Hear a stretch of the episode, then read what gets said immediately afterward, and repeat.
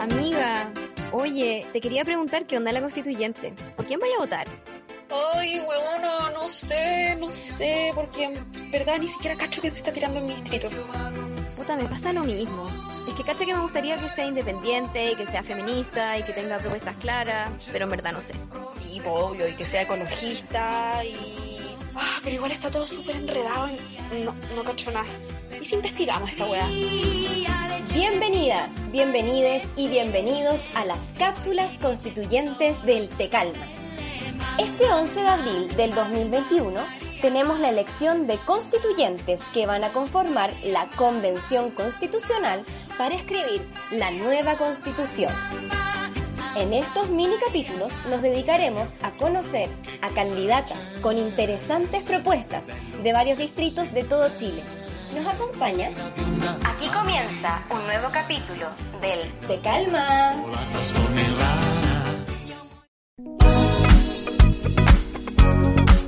Nuevamente nos encontramos acá en el Te Calmas en las cápsulas constituyentes eh, para conversar con distintas candidatas muy bacanes y para visibilizar las candidaturas de eh, independientes, que es algo que a mí me interesa mucho.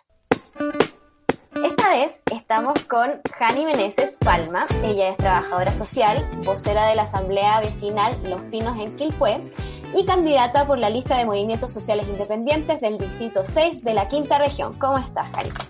Hola, bien, bien acá, con harto entusiasmo y agradecida por este espacio, bacán, muchas gracias por invitarme. Oye, vámonos con la primera pregunta, la pregunta número uno, que es, ¿cómo es que te decidiste ser constituyente? Bueno, como tú bien decías en la presentación, eh, yo soy vocera de la Asamblea Vecinal Los Pinos de Quilpué, una de las tantas asambleas territoriales que se levantan eh, post revuelta del 2019. Y la verdad es que mi candidatura nace de un proceso profundamente democrático. Son mis vecinas y vecinos que componen la Asamblea Vecinal Los Pinos quienes eh, me escogen para llevar esta tarea de ser candidata en este proceso. Y bueno, nosotros además como asamblea levantamos una coordinadora a nivel distrital, que es la coordinadora del, Distrito 6, y de ahí nace nuestra lista de movimientos sociales independientes, donde estamos articulados con distintas organizaciones y movimientos de todo el distrito. Somos puros candidatos y candidatas y candidates eh, que venimos de los movimientos sociales o de organizaciones territoriales. Y también ahí fui sometida a un proceso igual de filtro de, democrático en, en quién éramos los candidatos finalmente de acá de Margamar. Entonces, más que una decisión netamente como eh, personal o de autoproclamación, eh, fue un proceso de democracia. La verdad, así llegué a, este, a este lugar que estoy hoy día y súper contenta y como esperanzada en, en, que vamos a lograr llegar a la constituyente. Eso yo estoy convencida de que se va a lograr. Vamos. o sea, te llevaron. Me llevaron, sí, me trajeron a este, bueno, yo totalmente dispuesta, siempre he dicho que para mí todo lo que tiene que ver con el proceso de transformación social voy a estar en el lugar que tenga que estar, o sea, hoy día soy candidata, hoy día estoy en este, en este escenario, mañana voy a seguir tal vez, no sé, pues, eh, seguir siendo de base o pues hay que ir a pegar afiches, voy a estar pegando afiches, si hay que estar liderando una reunión, voy a estar liderando una reunión, y así ha sido mi proceso durante todo este tiempo de de estar trabajando colectivamente, que es difícil, y debo decirlo para las mujeres, es súper difícil liderar un espacio político. Quien tiene sus cosillas igual. o sea, Yanis todo terreno. sí, muy bueno, haciendo énfasis igual a mi profesión, pues soy trabajadora social, literalmente siempre estamos en terreno. Oye, ¿y a quién buscas representar?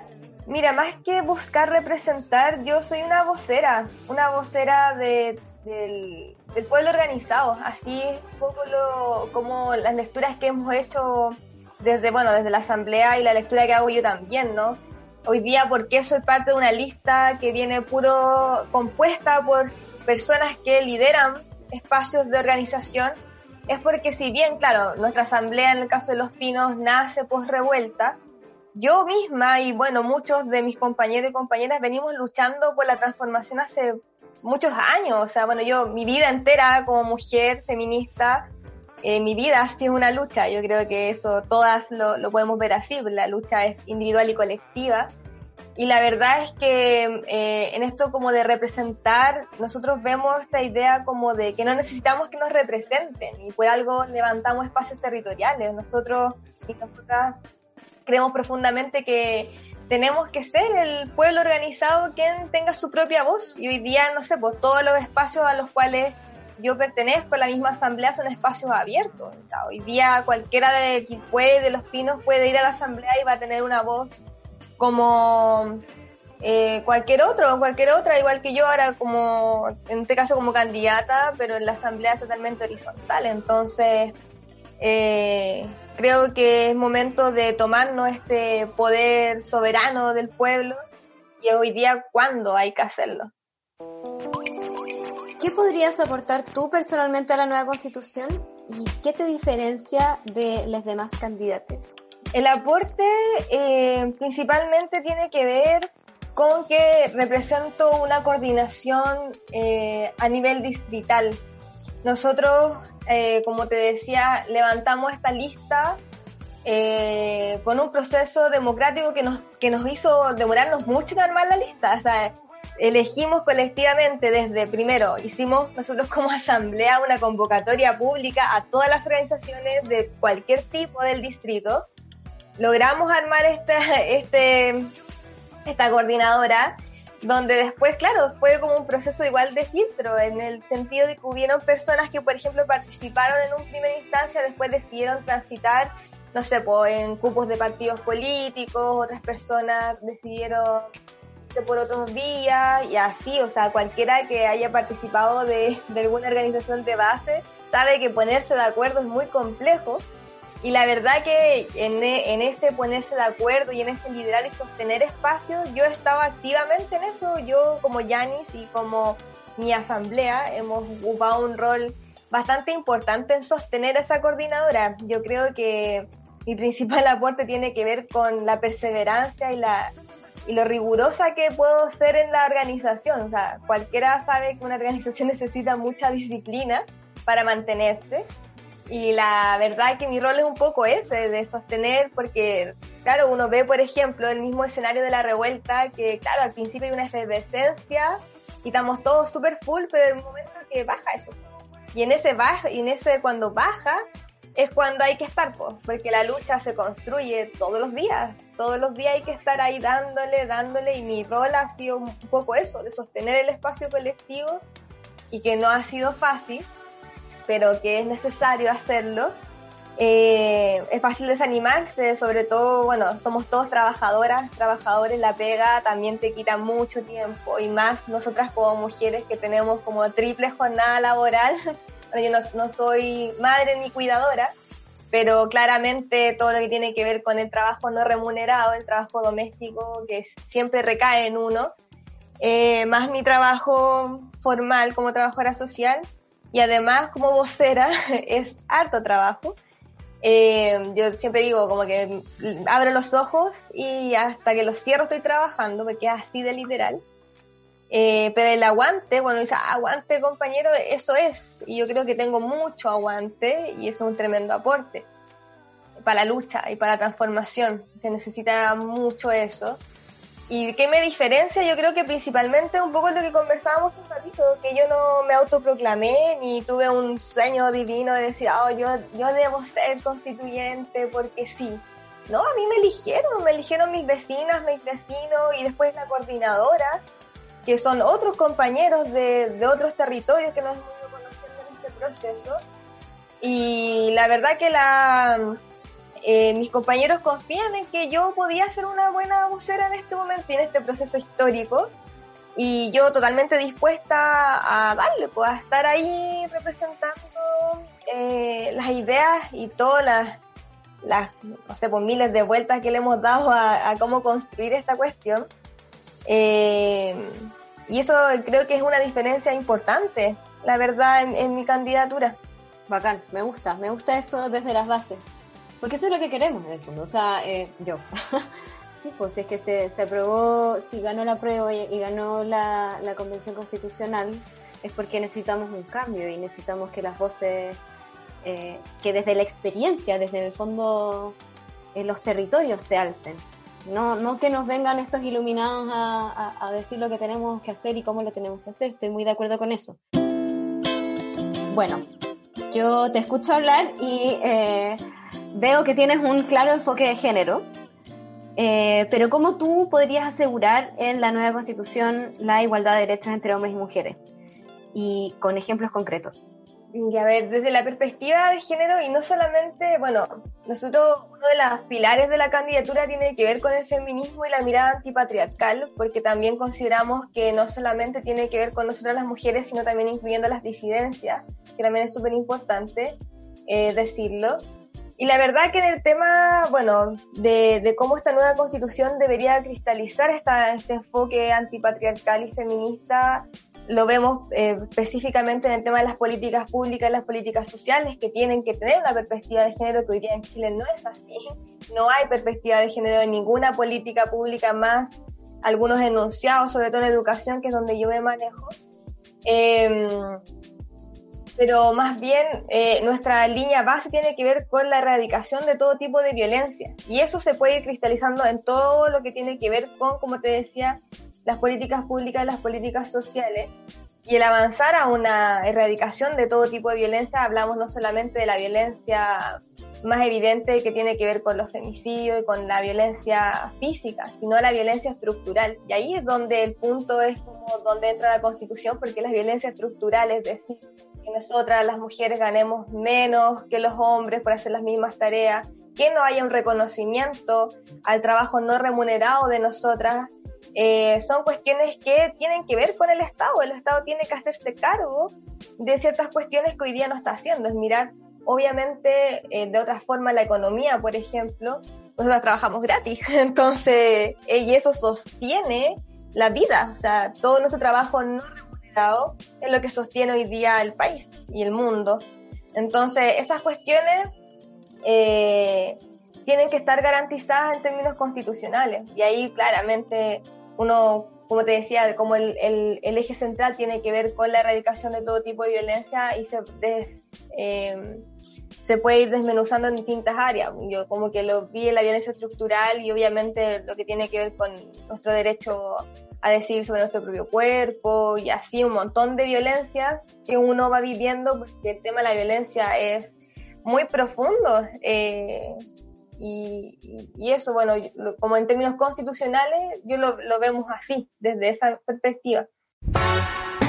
¿Me podrías hablar un poco sobre cuáles son los caballitos de batalla de tu, de tu candidatura? O sea, cuáles como son los ejes principales?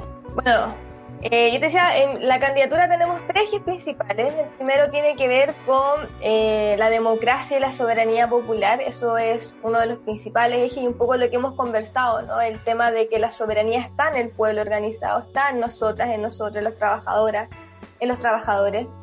Y eso quiere decir con ampliar y profundizar la democracia hoy día en nuestro país. Hoy día hay cuestiones concretas, por ejemplo, que no suceden eh, por ejemplo, el tema de los plebiscitos, estamos plebiscitando cada 30 años, siendo que podrían haber ciertos temas de eh, envergadura o temas como súper relevantes a nivel nacional, regional, local inclusive, y que no se usa como mecanismo de decisión. Entonces los plebiscitos deberían estar como instalados como un mecanismo de que nosotras y nosotros podamos a, ah, opinarnos, opinar de una manera vinculante respecto a lo que está ocurriendo y en ese mismo sentido, bueno, los temas de los plebiscitos, el tema de las eh, populares de ley, que es una cuestión que en Chile no existe, nosotros como pueblo no podemos levantar, por ejemplo, propuestas de leyes, solamente queda eso supeditado a los parlamentarios y sabemos hoy día que hay una tremenda crisis a nivel institucional donde los parlamentarios y las parlamentarias no están conectados con la realidad de con lo que vivimos nosotras y nosotros. Eh, y por supuesto el tema de eh, revocar los cargos, eso también es importante, es un mecanismo que nosotros no tenemos en nuestro país y que deberíamos tenerlo. Es decir, si hay algún, eh, algún representante popular que después que sea elegido o elegida no cumple con su programa, no sé, pues nunca más lo viste, que eso pasa un poco, ¿no es cierto? eh, o que falta, no sé, por, en términos éticos, eh, morales inclusive. Hay varios parlamentarios, hoy día había un parlamentario que estaba siendo cuestionado altamente por una situación de abuso sexual.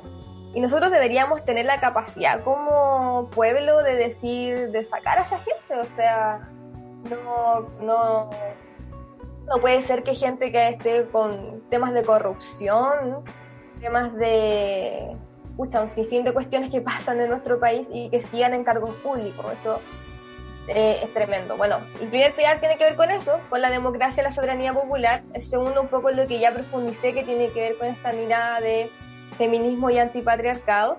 Y el tercero tiene que ver eh, con el tema del Estado, el rol del Estado. Hoy día no podemos seguir estando en un rol con un Estado subsidiario, tenemos que tener un Estado garante de derechos y lo que quiero decir con eso es prácticamente sacar el mercado de los derechos básicos sociales. O sea, no puede ser que el mercado regule la educación, la salud, la vivienda, el medio ambiente, em, la seguridad social. El mercado no puede estar ahí, no puede estar como regulando nuestros derechos básicos, el derecho a la vivienda, eh, no puede estar regulado por eh, la capacidad de dinero que uno tenga. Entonces, el Estado tiene que hacerse cargo de esa cuestión, que es algo básico. Esos son como, como decir tú, mis caballitos de batalla, pero son los tres ejes principales de la, de la candidatura. Oye, tengo que hacer una pregunta difícil. Ya, dale. Te lo advierto. Bueno, sabemos que en esta convención van a haber sujetos y sujetas de varios sectores políticos, ¿cierto? Y ya nos contaste los temas que considerabas más relevantes, que son estos tres, pero en sí en jerarquía, ¿qué estarías tú dispuesta a transar? Me es más fácil saber lo que no estoy dispuesta a transar. Sí, por eso. Claramente hay cuestiones que... ¿Cuál es mi mirada? Mi mirada como candidata, mi mirada eh, tiene que ver con que hay ciertos principios eh, base y, bueno, tal vez no lo dije tan explícitamente, pero mi mirada de transformación y de acabar con el sistema neoliberal que hoy día impera en Chile. O sea, esta cuestión es un eje principal, al igual que el tema del patriarcado, ¿no? Cuestiones que no voy a estar dispuesta a transar tiene que ver mucho con eso. Que, la propiedad privada esté por sobre lo colectivo si no estoy dispuesta a transarlo. Eh, más ahora, cuando hablo del tema de la profundización de la democracia, quiere decir que hay que avanzar también en un tema cultural de que las personas nos involucremos activamente en lo que tiene que ver con los procesos políticos de Chile. Eh, eso es complejo porque llevamos mucho tiempo que nos compramos esta idea de que no somos capaces, de que tienen que ser estos expertos, un poco lo que dices tú hace un ratito atrás, ¿no? Que son otros los iluminados que saben cómo, cómo se hacen las cosas, lo que es bueno para nosotros y nosotros. Y eso no es así no, no, nosotros, los trabajadores las trabajadoras que sostenemos el mundo, tenemos súper clarito lo que, lo que necesitamos para nuestras vidas. Entonces, claro, hay cuestiones que me imagino que ojalá la, sea como las mayorías, es decir, nosotros, el pueblo, pueda decir sobre ciertas cuestiones, pero yo no estoy, em, no estoy dispuesta a transar nada que tenga que ver, que vaya en una lógica machista y patriarcal por un lado, y eso pueden ser miles de ejemplos, y por supuesto el tema neoliberal. No estoy dispuesta a transarlo tampoco, sobre todo en términos de, de los derechos sociales que no tenemos. Hoy día es, bueno, yo soy trabajadora social, trabajo, bueno, en infancia, algo así donde yo más me he desarrollado. La miseria, la miseria de, no sé, pues el Sename, porque trabajo en Sename, trabajé en Sename muchos años. Eh, es intransable, Pía. Es la verdad. Es intransable ver a nuestros niños, niñas, jóvenes en la miseria, literalmente en la miseria. Y a tantas mujeres en la misma. Entonces hay cuestiones que, que no pueden ser más de inaceptables. Volviendo un poco a lo que habías dicho antes con respecto a los mecanismos de, de decisión, por ejemplo, de soberanía popular, que es uno de tus ejes, eh, ¿Qué mecanismo utilizarías tú para la toma de decisiones con respecto a la nueva constitución? concretamente. Nuestra apuesta, Pía, tiene que ver con, eh, al menos en nuestro distrito, que es como donde yo tengo la organización eh, con nuestra lista y que es territorial. Nosotros tenemos candidatas de todo el territorio, el distrito 6 es súper grande. Eh, Y por eso la coordinadora es tan importante. Porque nosotros, nuestra apuesta tiene que ver con que nuestra lista funcione como una asamblea constituyente de facto. Nosotros sabemos que el proceso institucional no es lo que nosotros pedimos en las calles. Esto no es una asamblea constituyente. Nosotros lo tenemos claro, sabemos que el origen no es, eh, lo que nosotros estábamos buscando. Sabemos que hay compañeras, compañeros eh, sufriendo, hay encarcelados todavía, hay un sinfín de cuestiones. Eh, tenemos claridad sobre eso pero nuestra apuesta en este tema institucional, que tampoco se reduce esta candidatura ni nuestra lista al proceso institucional, eh, está la lucha y por algo somos movimientos sociales, viene de mucho antes y, va a ser posterior también. Estemos dentro o no estemos dentro, vamos a seguir luchando igual. Y en ese sentido, eh, la coordinadora es tan importante porque la, nuestra intención es lo que te decía, pues que funcione como una asamblea constituyente de facto, es decir, que todas y todos puedan opinar vinculantemente eh, en ese espacio. Es decir, si yo soy constituyente, yo me debo al espacio de la coordinadora. No me debo a mí misma en ningún caso, ni a mi, propia asamblea Los Pinos, me debo a la coordinadora. Es decir, tengo un mandato también de las bases. Y eso es eh, muy relevante, muy, muy un avance concreto en términos de la profundización de la democracia, porque no es algo que yo esté diciendo lo veo a futuro, es algo que estamos haciendo ahora, la coordinadora ya existe, o sea, cualquiera del distrito 6, esté en alguna orgánica o no, y quiera participar de ese espacio, lo puede hacer. Es una cuestión virtual, inclusive por el tema de la pandemia y más encima esta cuestión de que el territorio es súper amplio, van a haber hitos donde hagamos cuestiones presenciales y que cualquiera puede ir, sí, pero la articulación principal tiene que ver con este espacio virtual que también se va a empezar a, mover mucho más. Eh, pero eso ya existe, ya está esa articulación. Entonces, ahora, eso es como por un lado por el distrito. Ahora, como la convención misma, ahí hay que jugársela toda, porque el, reglamento que se llama, que es como, como va a funcionar la convención, eso tampoco está totalmente zanjado. Por eso te y ya eso es fundamental el proceso del de nosotros organizados, porque por ejemplo, una de nuestras apuestas tiene que ver con que todo aquello que no se ha resuelto en la convención tiene que haber un plebiscito intermedio. ¿Cachai? Entonces, todo lo que no se ha resuelto por la convención se hace un plebiscito intermedio y, y nosotros decidimos qué pasa con esas cosas. Ejemplo, por decir cualquier tontera, o el tema del agua, ya no hay acuerdo porque sabemos que el quórum es alto, el tema de los dos tercios, ya ok, no hay acuerdo en la convención, se plebiscita. Y que nosotras y nosotros decidamos entonces qué pasa, por algo tiene que haber un plebiscito intermedio. Y eso como que pasa como medio colado, como que nadie lo habla con tanta claridad. Y eso lo tenemos que lograr eh, con movilización, porque no hay otra forma de correr el cerco. No hay otra forma. Y por algo nosotros somos organizaciones de base y movimientos sociales. Sabemos que todos los avances en términos de derechos sociales y de que nosotros tengamos una vida más digna tiene que ver con la lucha, no es otra cosa. No es un favor, no van a ser el, diputado tanto que hizo tal cuestión, eso no es así, es la lucha lo que nos mueve y lo que nos tiene mejor en condiciones mejores, comillas, ahora que antes. Entonces, el plebiscito intermedio se tiene que pelear. ¿Y dónde se pelea? Donde siempre, pues en la calle. Entonces, esa es una de nuestras apuestas y que vamos a seguir defendiendo. Yo creo que eso es fundamental para empezar a mover em, todas estas barreras que nos han puesto las élites y, y la minoría de Chile, pues, ¿no? Que son la élite política y los millonarios. Eso son la minoría. Oye, eh, vamos con la última pregunta, que es, si tú pudieras ahora crear un artículo en particular en la Constitución. ¿Cuál sería y cómo lo redactarías? Mira, nosotros lo hemos hablado, no sé si así como redactado, pero habríamos hablado del tema de la comunidad. Bueno, somos una asamblea territorial. Eh, nuestra principal apuesta, por ejemplo, hoy día, si tú abres la constitución, lo primero que ves habla sobre el tema de las familias. Habla sobre el tema de la familia, una familia muy em, no es la palabra clásica, es tradicional. Sí, conservadora, esa es la palabra que está buscando. Muy conservadora. Nosotros queremos, claro, eh, no somos antifamilia, no quiero decir eso, pero sí ampliar el concepto de la diversidad de la familia y ampliarlo hasta la comunidad, porque creemos que son las comunidades las que tienen que tener la capacidad de decidir sobre sus propios procesos y un poco lo que intentamos hacer nosotros con la asamblea. Hace un tiempo atrás no nos conocíamos con los vecinos y las vecinas.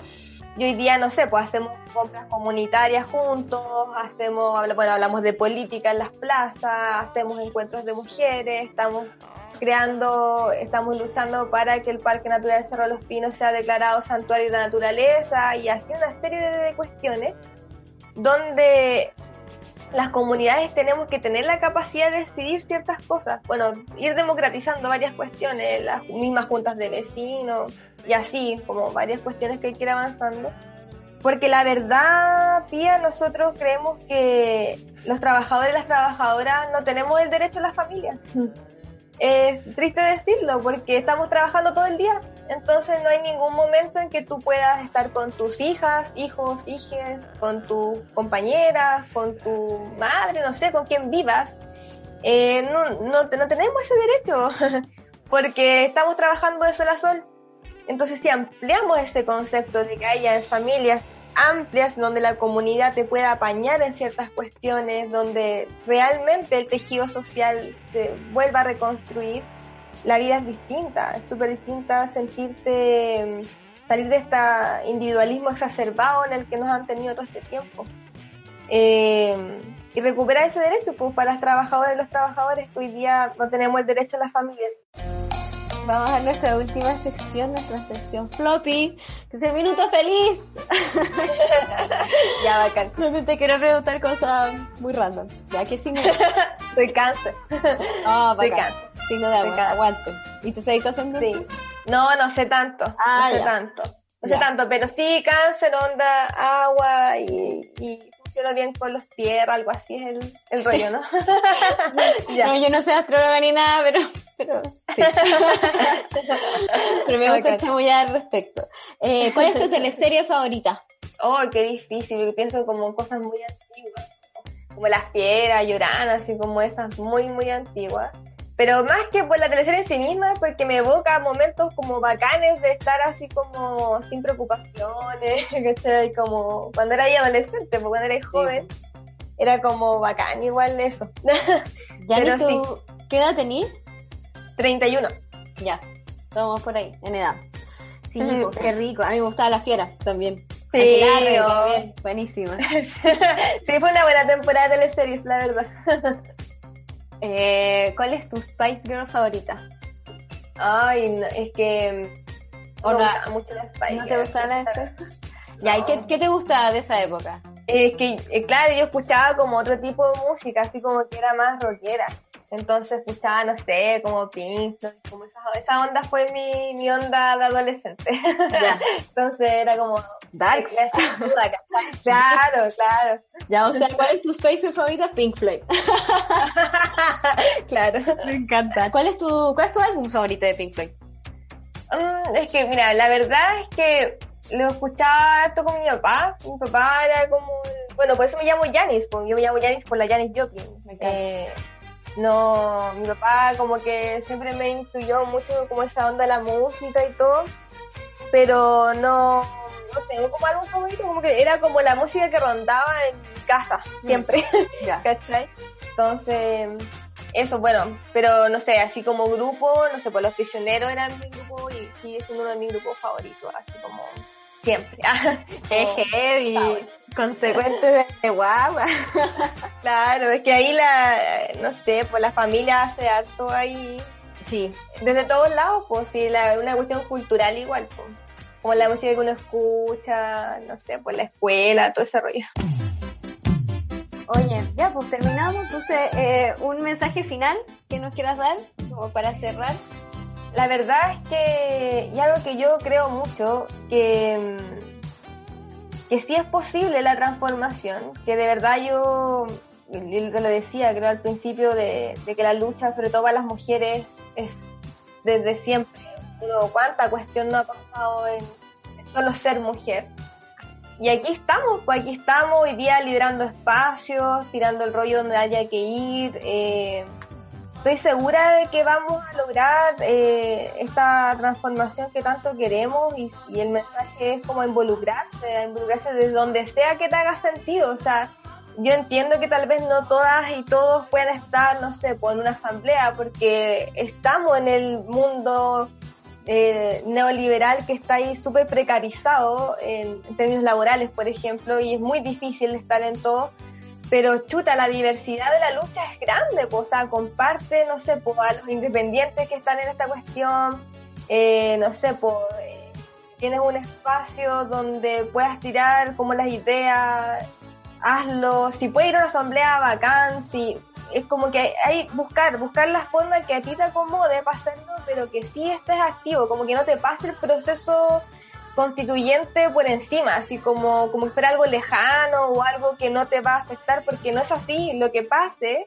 lo que suceda, sea yo o quien sea que esté en la constituyente y que eh, las decisiones que ahí se tomen te van a afectar directamente. Y por algo es la disputa, de que no sean los mismos de siempre, que no sea la misma élite política que nos tiene donde nos tiene, quien estén liderando ahí porque eso nos va a afectar igual en nuestro en nuestra materialidad, en que no sé, en que tengáis que tomar la micro y sea más barato o no, entre que no sé, pues te enfermes y podáis acceder a la salud o no, eso te va a afectar directamente, entonces involúcrate, participa como sea, pero está, porque la verdad que las mayorías, como yo decía, somos nosotros eh, y nosotras, eh, tenemos la capacidad de cambiar esta cuestión, estoy convencida de eso, por algo estoy de vocera hoy día. Así que harto aguante, eso, eso es mi mensaje, harto aguante para todas, todos, todos. Me encanta. Harto aguante entonces. Estoy muy, muy de acuerdo. Hay que involucrarse. Ya, pues entonces muchas gracias por acompañarme en esta cápsula constituyente. Lo pasé muy bien. Y nos vemos en un próximo capítulo de las cápsulas constituyentes del Te Calmas. Que estén muy bien. Chau. Chau.